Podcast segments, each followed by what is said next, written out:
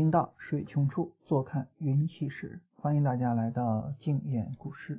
今天呢，这个就专业投机原理呢，它是讲到了关于经济学的一些东西啊，所以我们今天跟大家聊一下，就是经济学的一些基本的知识。嗯，在聊之前呢，首先说两个事情啊。第一个呢，就是呃，因为我爸他来北京复查，然后今天下午到北京来，明天我带他去医院。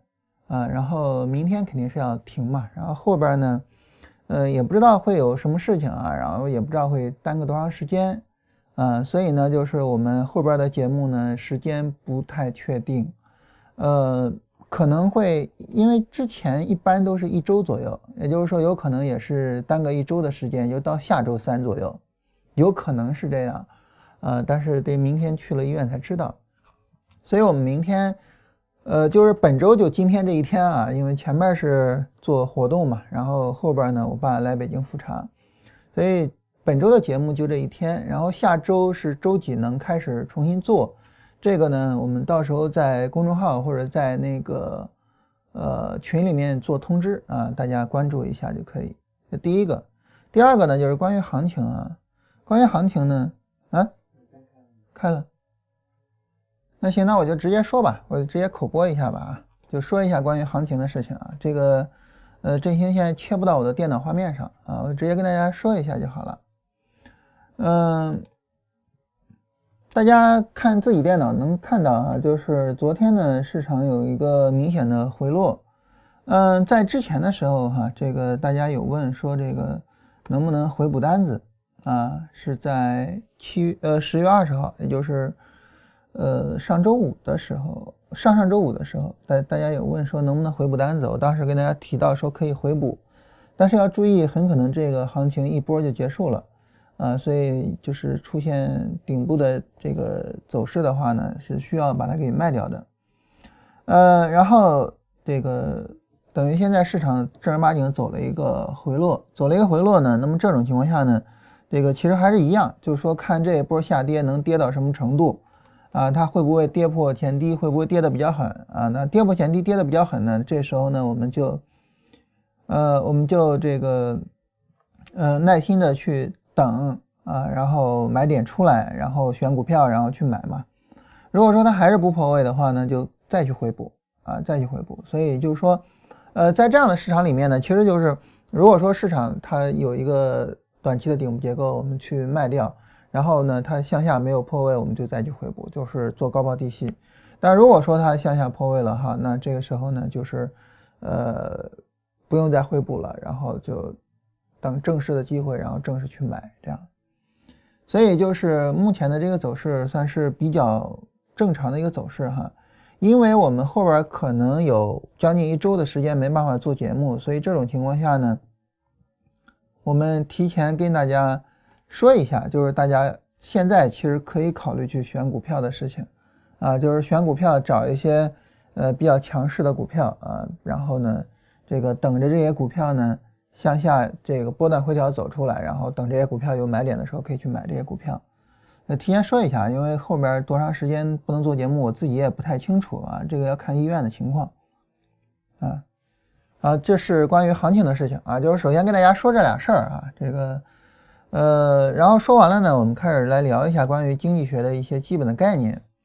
呃，这些基本的概念呢，就是维克多呢，他是比较认同的，是呃奥地利经济学的这个相关的概念。啊什么？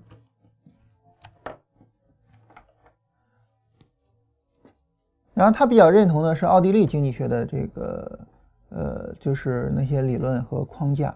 然后我跟大家聊呢，我想着是我先跟大家聊一聊，就是，呃，就是现在大家相对来说比较公认的，就是一些经济学的基本的概念。就是咱们先不，呃，像这个维克多似的，就是我先固守着一个相关的内容，就是我们聊一下现在这个比较主流的经济学啊。当然，我我说的这个话有有问题，有什么问题呢？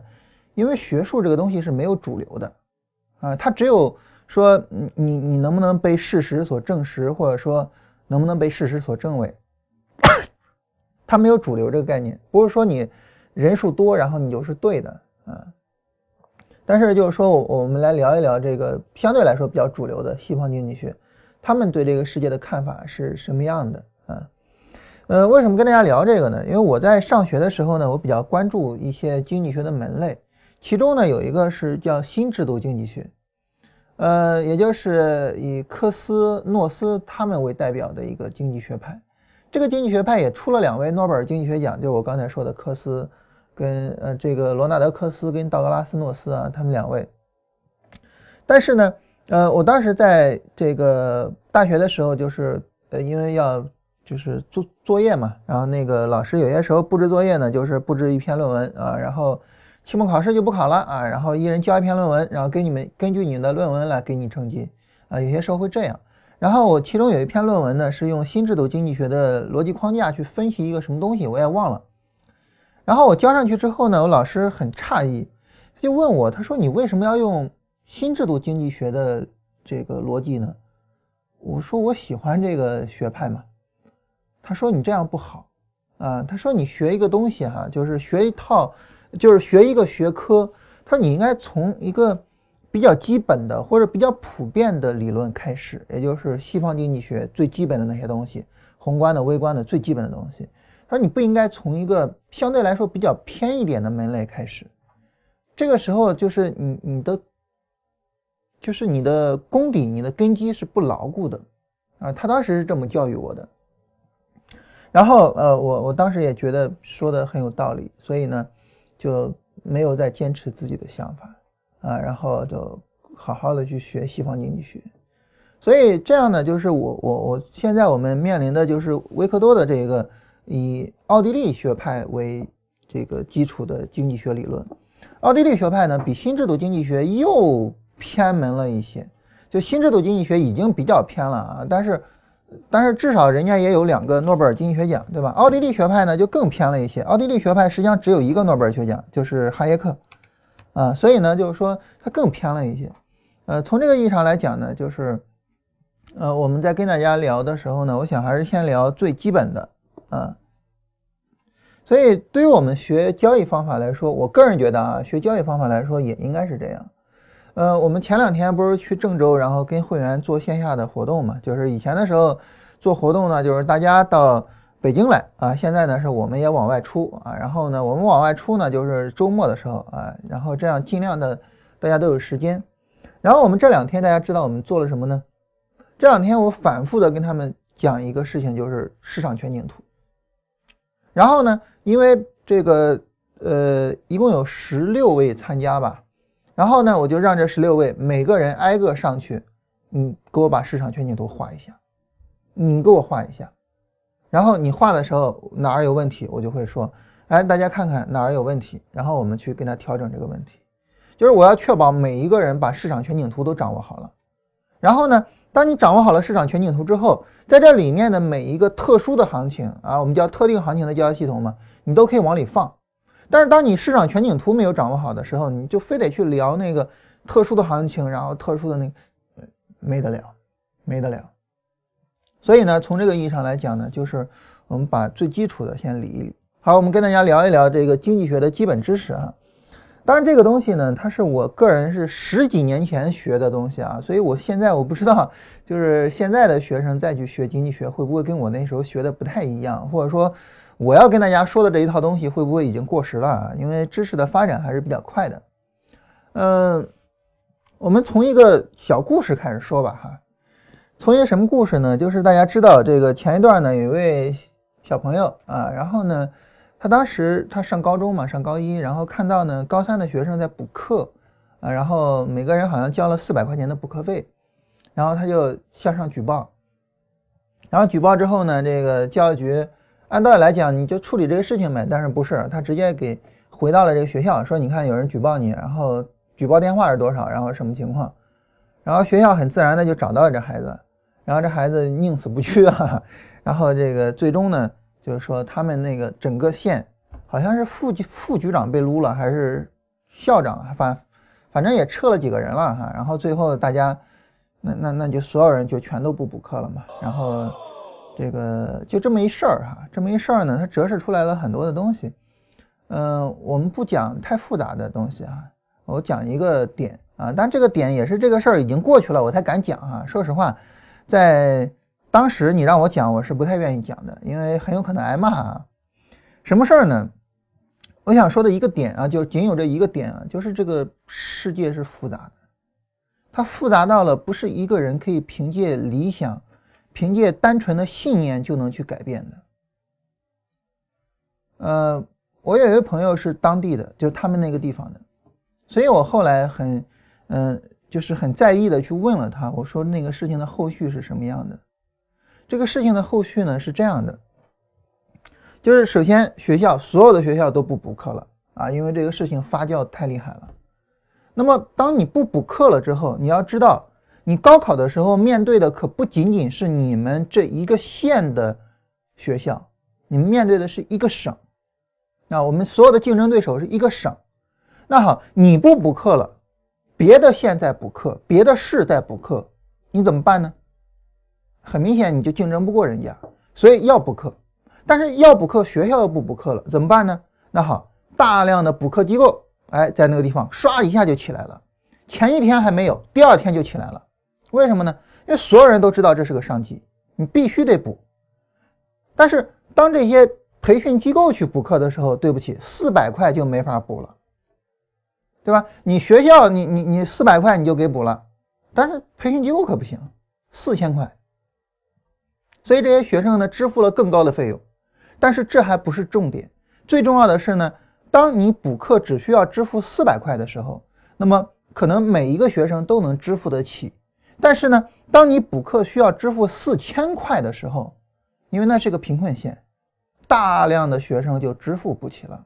所以有钱的人能够去补课，没钱的人不能补课。那么在高考这个竞争中，什么样的人会落败呢？那么没有钱的人。所以你说，当然，我个人认为这个孩子做的是对的哈，就这孩子做的没有任何的坏处，但是这个孩子所带来的一系列的后果，它只有好的没有坏的吗？不是的，绝对不是的。所以这个世界是复杂的，它复杂到了，我再说一遍，它复杂到了你没有办法凭借理想、凭借单纯的信念就可以把它变得更好。所以。这是经济学的第一个假定，就是这个世界是复杂的。经济学是一个系统性的科学，在他的眼中，这个世界是一个系统性的世界。所谓的系统呢，就是它的运转非常的复杂。这个复杂呢，它不是说乱啊，乱糟糟，特别乱哇，一堆乱码，不是，而是说呢，它是由一系列的环节、一系列的逻辑去构成的。而你一旦没有认识到其中的哪怕任何一个逻辑，都有可能在面对这个世界的时候处理的乱七八糟。比如说，我们再举一个例子哈，就是呃，当时呢，这个非洲的奴隶贸易啊，然后大家知道啊，这个当时那个三角贸易的时候，非洲奴隶贸易，然后来呢，这个白人老爷们不再需要黑奴了啊，然后那时候其实还是有黑奴贸易的哈，所以白人老爷们呢就大发善心，怎么办呢？这不是有黑奴吗？好，我们买下来啊，买下来，然后呢，放生，就是你们自由了啊。我买你不是为了让你给我当奴隶，是为了让你自由。你说，作为白人来讲，他们做的是不是一件好事儿呢？毫无疑问是一件好事儿。但是呢，它带来了什么结果呢？第一，这帮人从奴隶变成了自由人，他怎么生活？如果说这些黑人被抓到美洲，被抓到欧洲，然后他成为了奴隶，他至少还可以依附他的主人去生活。但是，当你把这些人给放掉之后，这些人怎么生活？人生地不熟，对吧？举目无亲，没有什么生存在现代社会的生存本领，他们怎么生活？这是第一个问题。第二个问题是我们想，那么本来这个奴隶市场是这么大一点点，然后呢，你这些发善心的老爷们过来一买奴隶。奴隶市场变成了这么大，那么这个时候奴隶的价格会怎么样呢？会上涨，市场又大了，奴隶的价格又上涨了。你想，会有更多的人被抓成为奴隶呢，还是更少呢？毫无疑问会更多，没有问题吧？这才是真正发生的逻辑。所以自从有这些人买了奴隶之后，非洲的奴隶贸易规模变得更大了。所以就是这个世界是复杂的，复杂到了不是说你能够凭借理想、凭借单纯的信念就可以去改变它。所以说实话，我们做这个节目也是凭借着理想、凭借着单纯的信念做的。但是为什么我们反复的跟大家强调，就是交易是一个充满艰辛和汗水的道路？为什么呢？就是因为我尽管我们是凭借理想和单纯的信念在做事情，但是我们依然希望我们能够把这个事情系统性的去处理好，而不是简简单单的说啊，我努力的去付出，我努力的去跟大家讲我的方法，然后大家自然就能挣钱了。大家不能挣钱，我再拼了命的去讲没有用，你再拼命都没有用。就这个世界是复杂的，太复杂了。好，这是第一个假定，但是很自然而然的啊，就是第二个啊，第二个呢就是说，好，那么这个世界是复杂的，但是它无论多么复杂，无论再复杂，你也要去理解它呀，你也要去处理它呀。所以这个时候呢，我们来到第二个问题，第二个问题就是，如果说只说一条，这个世界是什么样的，你就通过一句话告诉我这个世界是什么样的，你用哪一句话？哎。亚当·斯密用了一句话来告诉你这个世界是什么样的：这个世界是一个工业社会的时代，这个世界是一个现代社会，这个世界是一个陌生人社会。好，也就是说，如果你让我用一句话告诉你这么一个复杂的世界是一个什么玩意儿，我会告诉你这是一个陌生人世界。那么这个观点呢，它其实具有着非常非常强的时代特征，就是在亚当·斯密之前。和亚当·斯密之后，这两个世界其实是不一样的。而亚当·斯密生活的那个时代是什么时代呢？就是工业文明刚刚开始的时代。所以，如果说亚当·斯密生活在更早之前，那么他眼中的世界不会是这样的。他眼中的世界是一个什么世界呢？就是一个熟人社会。而如果说亚当·斯密没有生活在工业时代，生活在更久之后，比如说生活在我们当下。那么他眼中的世界是一个什么样的世界呢？那么就是一个信息时代。信息时代跟工业时代还是不一样的。一会儿我们再说这个事情。也就是说，亚当·斯密正好生活在了一个工业社会、工业时代的一个诞生之地，啊，就是奇迹诞生的一个地方。所以，在他的眼中，这个世界就是一个陌生人的世界，一个准确的讲，一个从熟人社会转向陌生人社会的一个时代，一个。从前工业文明转向现代文明的时代，那么你说这个有什么区别呢？我们拿中国来举例子啊，咱们不以亚当·斯密来举例子。你比如说，对于我们很多中国人来讲，你比如说对于我父亲啊，我父亲那时候生了病，然后呢说要治病，治病呢，我说那肯定要到北京来啊，不可能说在老家治，因为他是想着说就在老家治的，包括老家的医院也不让他往北京转啊，就说我们能给你治，你为什么要转呢？啊，你要手术，我们这儿能手术；你要化疗，能化疗。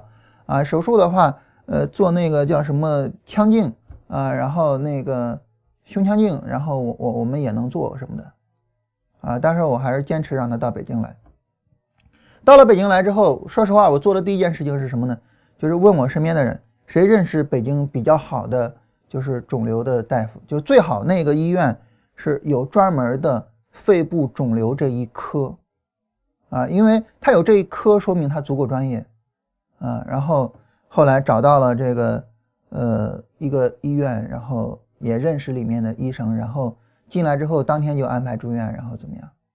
然后后来呢需要做手术，然后又开始问说有没有哪个医院有胸外科，准确的就非常准确的就是胸外科，然后去做这个手术。当时是呃那位医生给我们推荐的一个医院，也是有认识的人。直接过去做的，就当然我这我是在自黑了哈，就是我依然到现在没有摆脱就是熟人社会的那一套，就是有什么事情第一反应就是有没有人认识谁，第一反应就这个，你的第一反应不会是我去挂号，然后让医生看，医生看了之后怎么样？不是这个，你第一反应是有没有人。所以在熟人社会呢，最重要的就是感情。最重要的就是信任，最重要的就是嗯嗯有人，然后你就比较心安。所以在熟人社会里面呢，他有他的一套运转的系统；而到陌生人的社会呢，那么他有又有他自己的一套运转的系统。在陌生人的社会里面，就感情已经没有用了啊。你比如说我我去那个呃移动营业厅，然后去办一个呃这个套餐啊，然后哎嗯嗯嗯这个口音听着不像北京的，你外地哪儿的呀？然后是山东的，哎你看咱俩老乡，我说你套餐能不能给我便宜点呢？人家能给你便宜吗？对吧？没法便宜啊。商业社会，陌生人的社会，我们靠的是契约啊，我们靠的是大家所有人都守规则。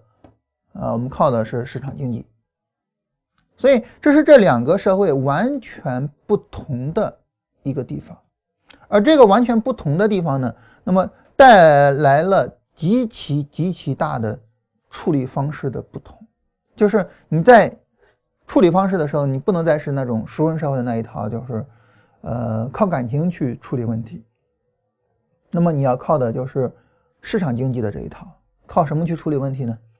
靠契约，靠钱，啊，靠契约，靠钱去处理问题。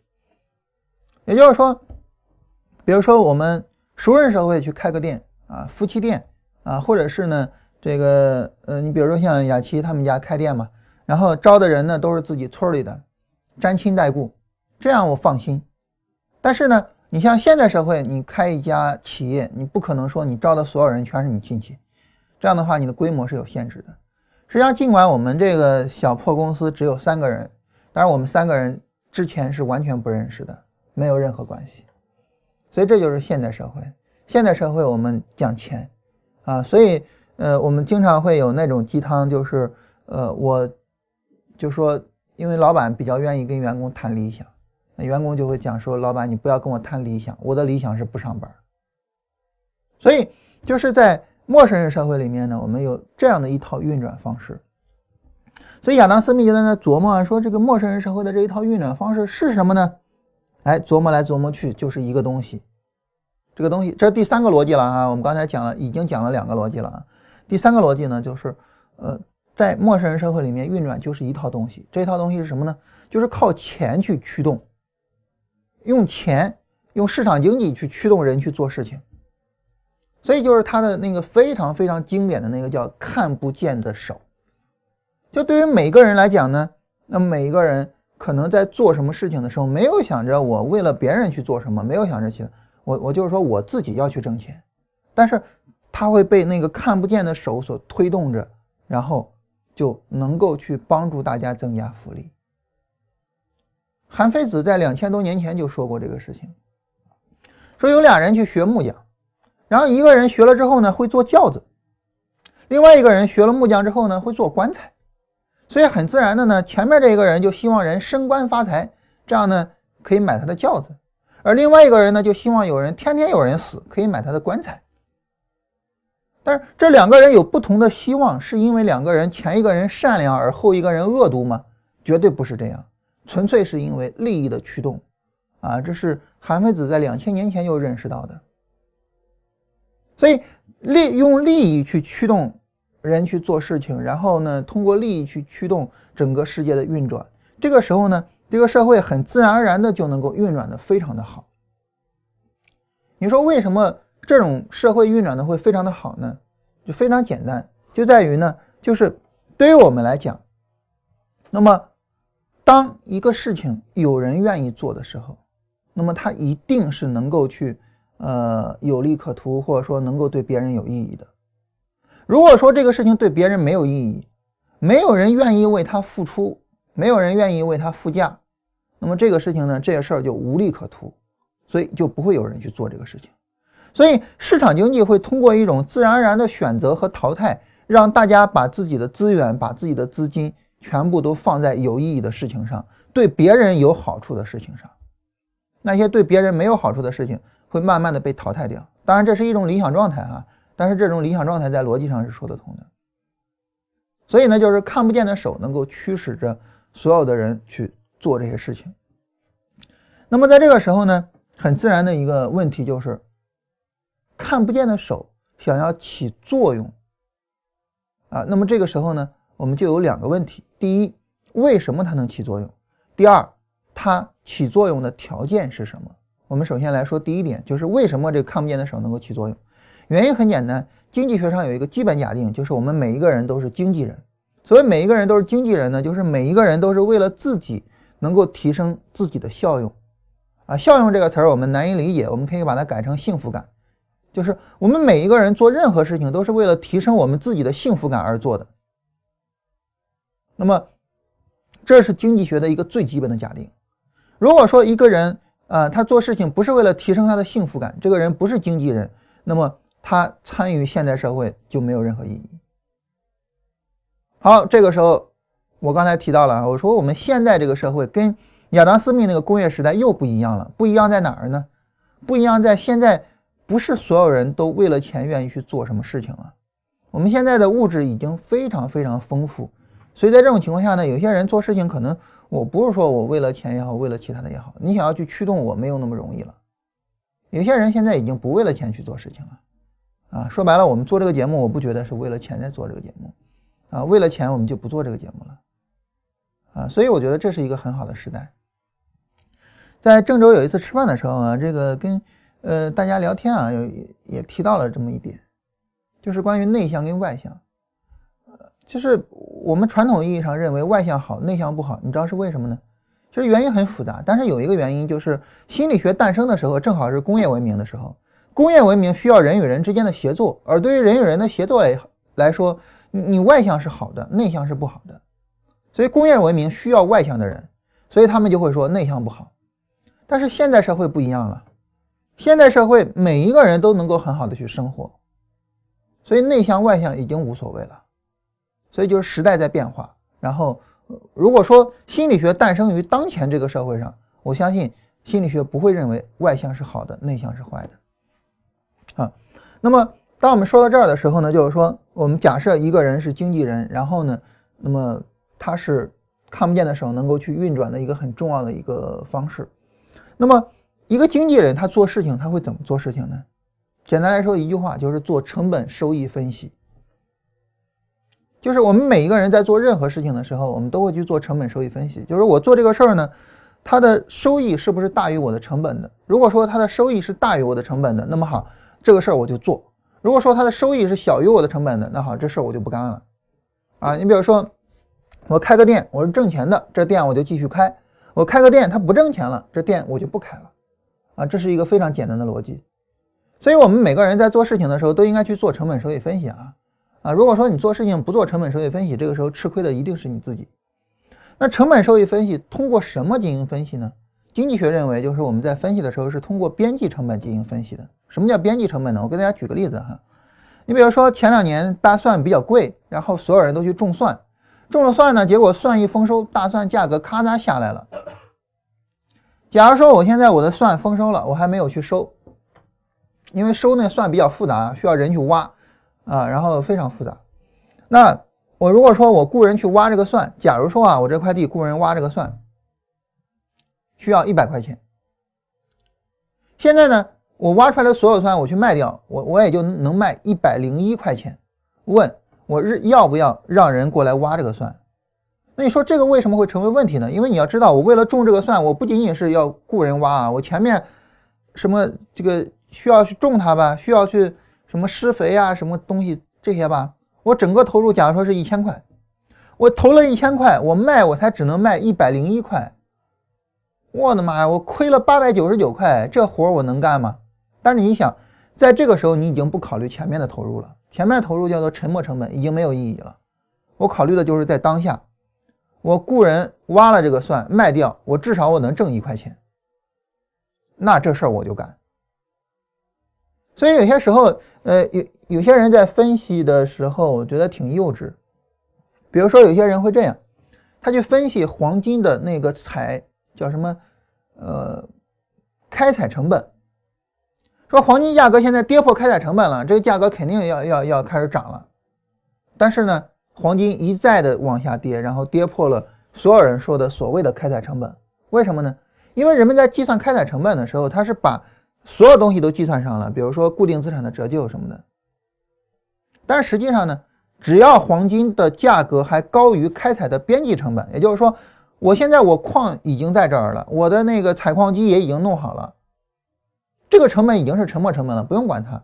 只要还大于我的边际成本，也就是说我在现有条件下开采出来一吨黄金多少钱，然后你现在这儿的一吨黄金多少钱，只要还大于它，就会有人开采，就会有足够的供给，黄金的价格就会持续下跌。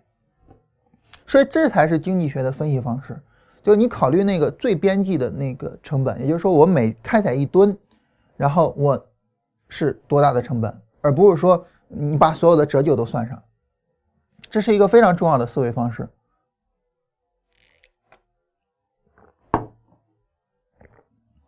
这种思维方式，它所体现出来的呢，叫做这个什么概念呢？它所体现出来的就是，呃，一种立足于当下的思维。就我过去我投入了多少，这个我不管，我只管在当下，在当下我的投入。比如说，我们举一个极端的例子，就是两个人，嗯，谈恋爱，然后要结婚了，都已经订了婚了，嗯，比如说女孩子也好，男孩子也好，就是投入可能会比较大。啊，然后这个之前投入的感情啊，对吧？这肯定是比较大，嗯，然后呢，这个比如说，如果是男孩子，可能还要有彩礼，还有什么的，总之又有很大的投入。但是呢，在临结婚的时候，啊，突然发现呢，这个对方出轨，啊，然后这个时候一个问题就是，这婚还要不要结了？但是如果说我们觉得啊，你看我过去我投入了那么多啊，这婚我要不结的话，我亏大发了，然后怎么样的？那这个时候呢，那肯定你你要去结这个婚。但是反过来，我就立足于当下。首先前面那些钱我能要回来多少就要回来多少，要不回来就算了。其次呢，在当下我每一次的付出能够给我带来多大的收益？就在当下，在以后的付出中，它能够带来什么？我付出一天的感情，它能够还给我一天的幸福生活吗？如果说不能，那算了；如果不能的话，那就算了。那这婚我就不结了。所以边际成本的思维，它其实就是一种立足于当下的思维。我不看过去啊，我只看当下，乃至于未来啊，我不看过去的这种情况。所以这是对于我们来说呢，一个非常非常非常重要的一个思维方式啊，在。这种思维方式下，我们才能够更好的去做好成本收益分析，我们才能够更好的去做好我们自己的这个呃，就是行为决策。那大家可能会说啊，说，呃，你你这么说好像也有点问题啊，因为现在很多人都在说啊，经济学的这个呃，关于经纪人的假定是不对的，或者什么的，人都是非理性的啊，然后行为经济学就在研究嘛，人的非理性什么什么什么。但这个东西呢，它是这样。就首先第一个啊，就是非理性这个东西呢，它有些时候是理性的。也就是说，每一个人的呃效用函数是不一样的啊。当然这也是一个专业名词了，意思就是说什么东西能给人带来幸福感，每一个人都不一样啊。你比如说，呃，在大饥荒的时候，只有一个馒头，这馒头我不吃，我给别人吃，这是非理性的，因为我自己就饿死了。但如果那个别人是自己的孩子的话，你不觉得这是理性的吗？对吧？所以很多的非理性，我们表面上看是非理性，但实际上可能是理性的啊，实际上可能是理性的。这是第一点。第二点呢，就是我们会发现很多的所谓的非理性决策，往往发生在什么情况下或什么环境中呢？就是我不熟悉，我不熟悉当前的环境。当我们不熟悉当前的环境的时候，我做决策怎么办呢？我只好去做当下的直觉性的决策，这种直觉性的决策往往是非理性的，或者说往往是错误的，但是没有办法，这是我在当时唯一能够做出来的决策。所以很多时候呢，我们去批评啊这个经济学的基本假定也好，我们去说人是非理性的也好，没问题。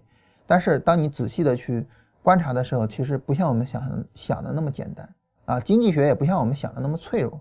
当然，他这告诉也告诉了我们两个事实啊，或者说给了我们两个建议啊。第一个建议呢，就是，呃，我们应该去充分的了解自己啊，然后呢，我们尤其应该充分的了解自己做的每一个决策。第二个建议是我们应该有意识的去做所有的决策。我不要说现在的环境我比较困扰或者怎么样的，我就按照直觉去做事情啊，就是永远记得我们说的那三个做事情的三部曲：明确我的目标，明确通往目标的策略。执行策略啊，永远记得这三步啊。这是关于我们这个看不见的手起作用的第一个方面就是它为什么起作用呢？就是每个人都是经纪人。第二个呢，就是我们想要让看不见的手起作用，我们必须要做到一点，这一点是什么呢？这一点叫做信息的自由流通。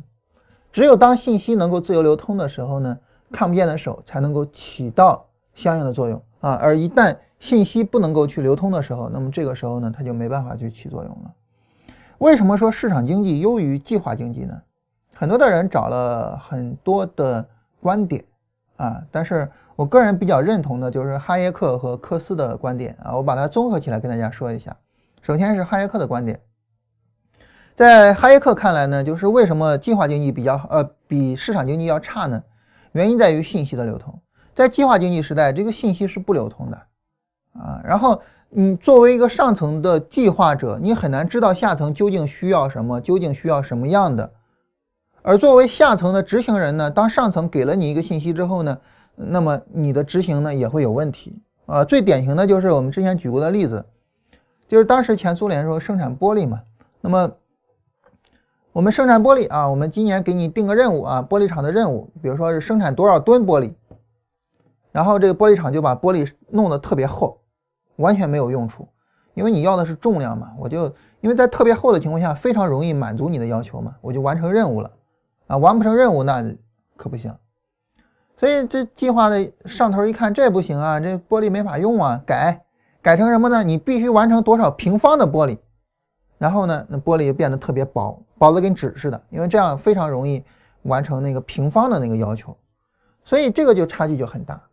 但对于我们来说呢，那么市场经济这个时代呢，它的信息的流通相对来说就会比较的顺畅啊，你比如说。呃，一个非常简单的例子，比如说我们在呃买书的时候，你会发现呢，就是呃每一本书啊，它的情况你在豆瓣上都能够得到非常简单的这个相应的信息，包括别人对它的评价。那在这个时候，很自然而然的呢，你就能够去更加理性的去选择，哎，我要不要买这本书？就这种信息的流通，嗯，那么这种信息的流通主要体现在什么方面呢？就体现在价格上。然后这个当当现在不是便宜嘛，打五折，然后我就就顺便看了一下书，有一些书呢就是一点点都不降价啊，你像我非常喜欢的那一本《最好最后的告别》，不降价啊，然后有一些书呢就直接打五折，它直接打五折，当当再给你打五折，就二点五折啊，这样的书就降价。那为什么最好最后的告别不降价，而这样的书降价呢？什么样的书不降价，什么样的书降价呢？往往是这样。就这种书啊，它略微偏一点，但是呢，又又有需求，它就不会降价。因为什么呢？但凡找到这种书买这种书的人，他往往不具有价格上的一个弹性，就说无论这本书价格多大，我都会买。那么什么样的书会降价呢？两类书会降价。第一类书呢，没有人爱买它，太贵了，没人买，所以便宜一点。第二种书呢，就畅销书，畅销书往往会降价。大家可能会觉得很奇怪哈，你说为什么畅销书会降价呢？原因就在于你当当不降价，京东降价，我去京东买啊啊！当当一看，哇，那那我降价吧，一降价好，我来当当买啊。那京东一看，那我再降价。所以你发现畅销书往往降价降的比较厉害，原因在于呢量大啊，我降价了也没关系。你要在我们家啊，我小时候的时候呢，家里面买那种农用三轮车，我就发现一个特别有意思的现象。就是夏天干农活的时候，秋天干农活的时候，农用三轮车比较便宜啊，因为那个时候大家都买，然后那些卖三轮车的人为了能够更好的去卖掉三轮车呢，他降价啊，走量。但是到冬天的时候，你去买农用三轮车，价格比较贵，为什么呢？你想什么人冬天会买个农用三轮车呢？一定是着急买的人，无论什么原因，那这种人对价格是不敏感的，你价格高一点他也会买，价格低一点他也会买。那我为什么要价格低一点呢？我当然价格要高了，对吧？所以就这样。你再比如说呢，这个大数据时代啊，我们每个人的呃这个习惯都会被记录下来。如果说你到了每个网站进去之后，点上我想买什么，然后直接进入购物车，然后直接付款，好，这种人啊，那么亚马逊是这么搞的哈。亚马逊之前搞的就是这种人，我给你一个比较高的价格。反过来，如果你反复的在那儿对比，反复的对比，然后我给你一个比较低的价格，后来大家就抗议啊，说你亚马逊你怎么能这么玩弄消费者呢？亚马逊就不再这么搞了，但是他换了一招，不这么搞，他换的什么招呢？就是所有的价格都是一样的，但是呢，那些对价格特别敏感的人会收到一些优惠券啊，像什么。三只松鼠打折啊！当然，三只松鼠一贯就是先提价再打折啊。这个，作为我个人来讲，这个这个这个还是很不喜欢它的那个风格的啊。但是无论如何了啊，但是无论如何了，就是说，对于我们来说呢，这个呃，就是他们会搞这些鬼。总之呢，就是信息的流通啊，是看不见的手能够起作用的一个最重要最重要的一点。所以，我们自己在设计我们的相应的一些呃什么方案的时候，一个最重要、最重要的一点就是你要让这个信息能够流通起来。一个很有意思的事情啊，就是比如说我们足球啊，但大家知道我比较喜欢看足球。一个很有意思的事情呢，就是我们国内踢足球的人啊，就是那些球星，他们的收入现在越来越高。但是呢，我们国内踢足球的孩子。现在越来越少，大家有没有想过为什么？按道理来讲，就是这是应该会激励人去做这个事情的啊。你比如说，呃，计算机的，呃，工程类的啊，工程类好像，然后这这帮人呢，收入相对会比较高一点，他就会激励人去学这些东西。但为什么踢球的人收入那么高，但是很少有孩子去踢球呢？原因在于呢，就是这个传递信息的传递不是很顺畅，就是他没办法直接从那个最高的那些能够踢中超的人，啊，国内最牛逼的踢球的人，然后传递到小孩子身上。如果说一个小孩子从一开始练球，然后就能够体现出来他的绩效出来，就能够体现出来他成绩的影响出来，那么这个时候呢，大家就会更有更有信心一些。但你说怎么样能够去做到这一点呢？其实很简单，向西方学习就可以了。你比如说，假如说振兴从小被培养踢球，在一个足球学校，啊，然后呢踢球踢了这个出名了，然后进入到了一个俱乐部，这个时候俱乐部是要花钱买他的嘛？那么花钱买的时候呢，假如说俱乐部花了五百万啊买买了一个新星啊振兴同学，那这五百万呢？那个他最一开始上学的体校就能够分到其中的十万块钱，然后振兴呢在那个俱乐部踢得风生水起啊，然后被恒大看上了，恒大花了五千万把他买走了，然后那个体校就能够分到五十万。我们想那些体校他们会怎么样？所以西方就这样子的啊，有些时候呢，你看那球星买卖这个什么呃像上亿的或者是几千万的。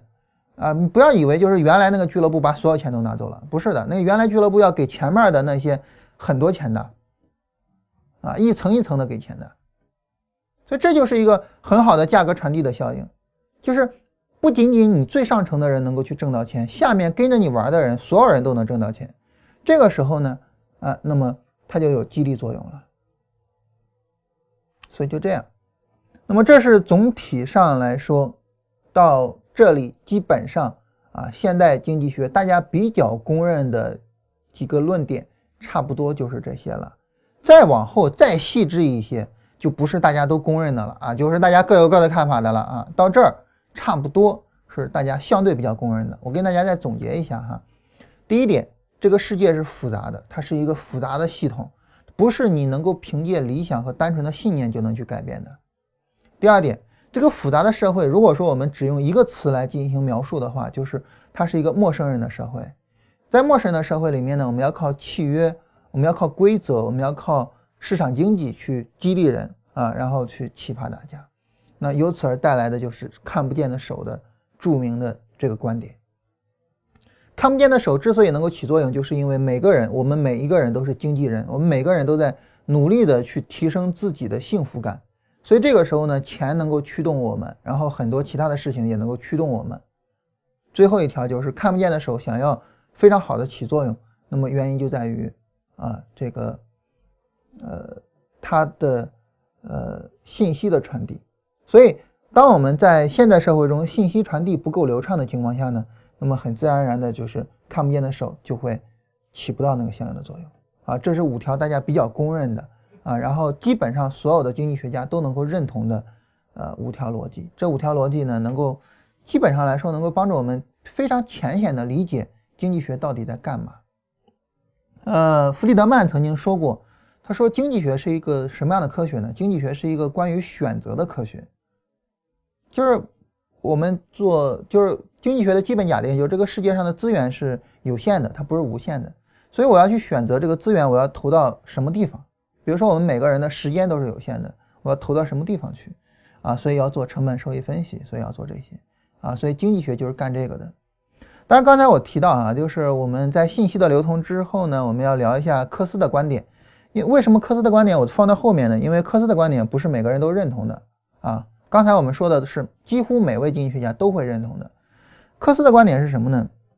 有一个很有意思的事情，如果说信息能够自由流通的话，那么这个时候呢，这个世界上就不会存在一个东西，这个东西叫做企业。这个世界上是不会存在企业的。为什么呢？你想，如果信息能够自由流通，啊，然后呢，所有的人都能够非常呃简单的去进行合作，我为什么非要在一个企业里呢？我自由的去跟人合作不就可以了吗？所以科斯提出来了一个非常具有创造性的概念，叫做市场成本，就是我们达成合作，这是一个市场的行为，但这个市场行为是有成本的，啊，你比如说我去菜市场买菜，可能还好一点。但是如果说我跟人去签订一个上亿的合同，那这个时候我心里就犯嘀咕了：这人是可靠的吗？但在一个企业内部，我们相互之间呢，会比较容易取得信任。比如说振兴可能会比较信任我，我也会比较信任他，啊，那么我们在大公司上班，我们会比较相信公司会每个月给我们发工资，而两家跨国公司合作的时候，他们也会比较相信对方不会背信弃义。啊，就是这样一个概念，简单非常简单的一个概念。所以这种情况下呢，在企业里面去做运作的时候呢，那么成本、沟通的成本、做成事情的成本会比较低，这就是企业能够存在的原因。从这个意义上，我个人的观点啊，纯粹是我个人的观点，就是我不太认同目前的很多的，比如说像呃，就是线上办公的一些形式，我不太认同。我不觉得这种线上办公的形式能够非常好的降低我们的办公成本，或者说能够有非常好的办公的绩效。我个人不是太认同啊，当然这纯粹是我个人的观点啊。呃，很多时候沟通起来会比较不方便啊，进而呢，嗯，不会有太好的成绩啊，纯粹我个人的想法。好，呃，基本上就是这些了，嗯，然后如果说还有什么其他值得说的呢？你比如像博弈论。博弈论是经济学的一个比较晚近的理论啊，我们知道从纳什那个时候啊，博弈论，然后呢，其实博弈论演发出来了非常非常多的特别特别有趣的一个这个经济内容啊，然后当然博弈论是特别需要数学的哈，所以其实我个人为什么不是太认同奥地利学派呢？因为现在的经济学啊，现在经济学长这样啊，我给大家看一下。现在的经济学基本上长这样，嗯，然后特别特别有意思，对吧？然后这个，呃，跟大家想象中的可能不太一样，就是数学特别特别的多。嗯，为什么经济学就是非常需要数学呢？嗯，原因很简单，就是数学是一门公用的语言。当你使用数学去推理的时候，每个人都能够去看到你的推理过程有没有问题。但是当你不使用数学的时候，谁也不知道你的推理过程到底有没有问题。这个时候其实还是会有一些问题的。我上大学的时候，尽管只是一个本科，但是我们老师已经比较习惯于在黑板上做推导。嗯，比如说，呃，我们现在要讲一个理论啊，然后，呃，比如说我们之前跟大家说的那个蒙代尔不可能三角吧。我们今天要讲蒙代尔不可能三角啊，这是一个非常重要的理论。来，我们跟大家来推导一下这个不可能理论是怎么来的。咔咔一黑板的数学公式，然后推导出来。啊，听明白了吗？没有，没有是吧？啊，行，我再来一遍，然后擦掉，然后再重新推导一遍。因为只有你完全理解了这个推导过程，你对这个理论才能够真正的理解。所以经济学长这样，呃，还有一些经济学长什么样呢？就是长着一副泥腿子的样子，也就是做田间考察那些。嗯，经济学是一个做实事儿的学科啊。作为我个人来讲呢，啊，因为我学经济学的，所以我不太认同很多人的一个观点，就是经济学是能够启发我们思维的啊，经济学能够。这个怎么怎么样？我觉得不是，经济学就是经济学，就是去做实际的事情的，就去做非常非常实际的事情的。它不仅仅能够启发我们的思维，啊，就如同做交易似的。做交易呢，我们会说，经做交易能够锻炼一个人，啊，做交易能够提升一个人的境界，这些没问题。但是这些是做交易的次要的部分，做交易最重要的部分还是去挣钱。做交易不能挣钱，其他的都是白扯。啊，所以对于经济学来说也一样，嗯，那么对于经济学来说，你没办法把市场经济搞好，其他都是白扯，啊，所以最后给大家说这些啊，好，基本上就这些内容啊，今天就跟大家闲扯这些内容，然后呢，看看大家的问题。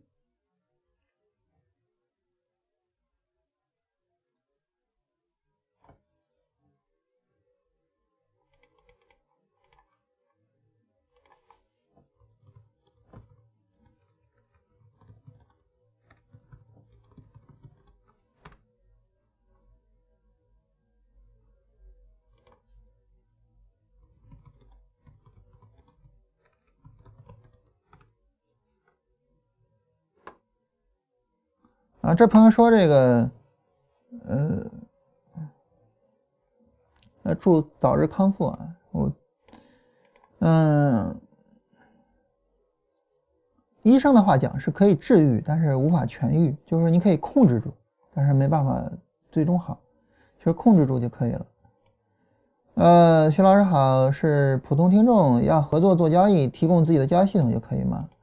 对于会员来说呢，提供自己的交易系统就可以；对于非会员来说，要提供交易系统，同时要提供实盘交易记录。呃，我的心得，做趋势跟踪就是跟踪特定的走势段落，只有在特定的关键点附近走出特定行情才能进场。啊，这个没关系，嗯，没问题。然后面积指标。好，大家有什么问题，我们可以聊一下。然后在大家发问题的时候呢，嗯，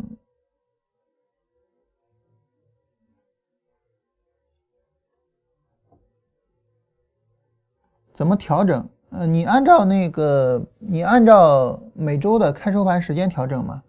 从就是不是按照欧洲开收盘时间调整？欧洲开盘的前两个小时。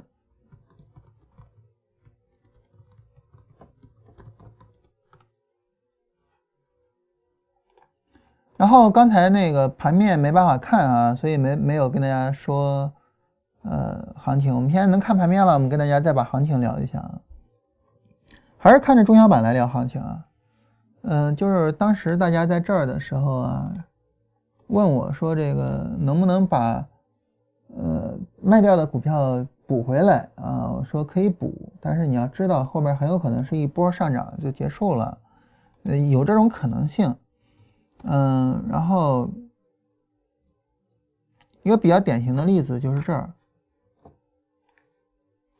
在这儿呢，你发现这个其实行情是非常强的，就是这个背离之后的这个回落其实非常强，因为没有过这个高点，收盘没过，没过这高点呢，然后后边其实也就拉一波，然后也就结束了，啊，所以这种情况下呢，就是你要有这个准备，就拉一波就结束的准备。在这种情况下，就是尽管昨天的这个大跌挺吓人的，但是呢，应该也不至于有什么伤害。就是前面应该也会做出场，做出场后边来说呢，其实也一样。就是如果说还是不破位，就是它怎么都不破位的情况下，如果说还是不破位，就还是在回补啊，还是不破位的话，就还是在回补啊。如果说要是向下破位的话，那么这个时候呢，就正儿八经的进入到波段操作的区间。啊，其实一个最简单的条件就是 D F 要下零轴嘛，你 D F 不下零轴，这怎么能是波段呢？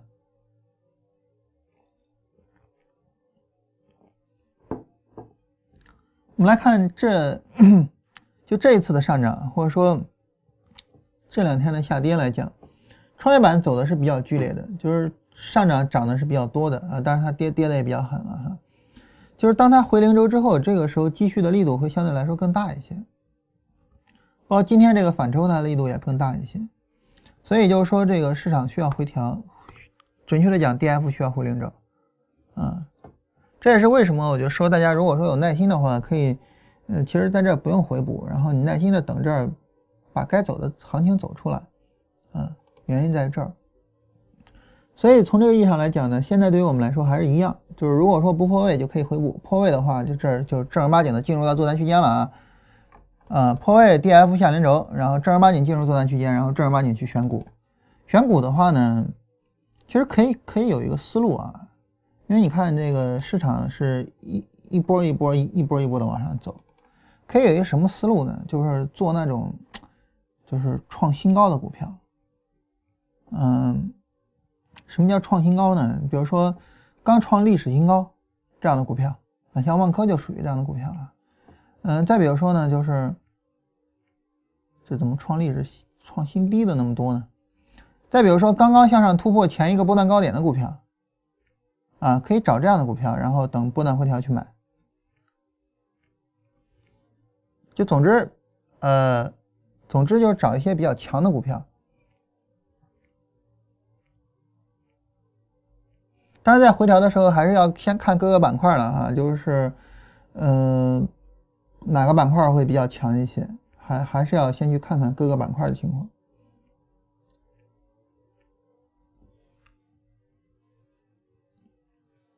然后到时候看看是二八行情还是八二行情，嗯，就目前的这个走势上来讲呢，就是首先是市场下跌，然后昨天在尾盘的时候。呃，上证五零在往上拉，其实做着没有没有什么意义的事情。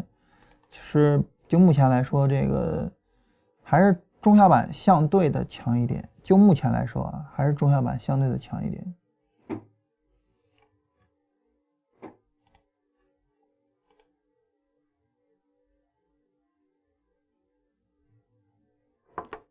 啊，说现在是不是做单区间啊？就说这个高抛低吸跟这个正式的波段回调，正式波段回调等跌幅回零轴。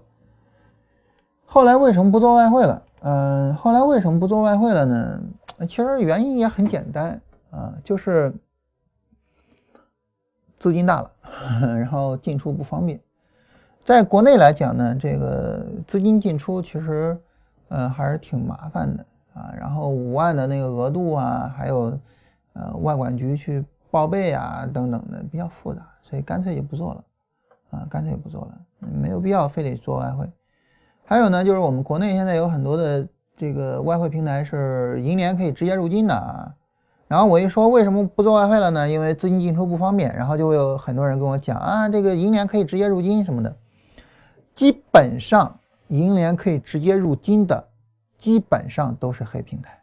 啊，当然我不能说人家全是了，就百分之九十九点九九九的黑平台，也就是说是吃你亏损的这样的平台，你让我把钱放进去，那肯定不可能啊，对吧？那为什么银联能入金的都是基本上是黑平台呢？原因很简单啊，非常简单啊。你比如说啊，呃，你开一个正式的外汇账户啊，无论是美国的平台也好，还是怎么也好，那么它一定是美国当地的企业，它所接受的一定是美元。你怎么可能银联就能直接入呢？怎么可能资金就不出入境呢？对吧？所以那个太扯淡了，那肯定是有问题的，那那种肯定是有问题。就好比是你在这个国内淘宝上去买东西，你不可能说你付美金吧，对吧？这是一个很简单的逻辑啊。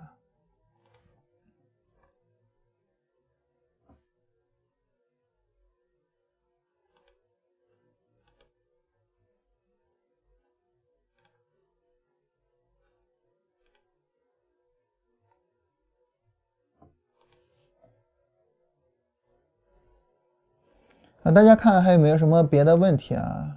呃，今天呢就简简单跟大家聊一聊，就是经济学的常识性的东西，啊，非常常识性的东西。然后还是那句话，我不知道现在的学生跟我学的是不是一样了，因为我学这东西都是十年前的事儿了，所以我也不知道现在这个大家的基本概念是不是已经变得不一样了。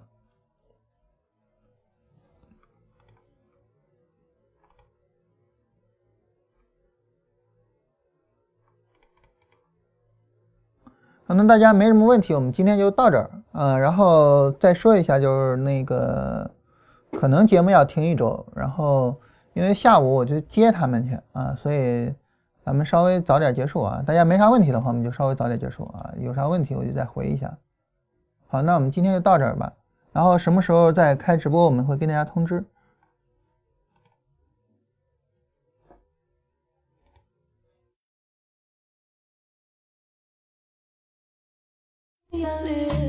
Kissing you top to toe, wishing for this, hoping for all.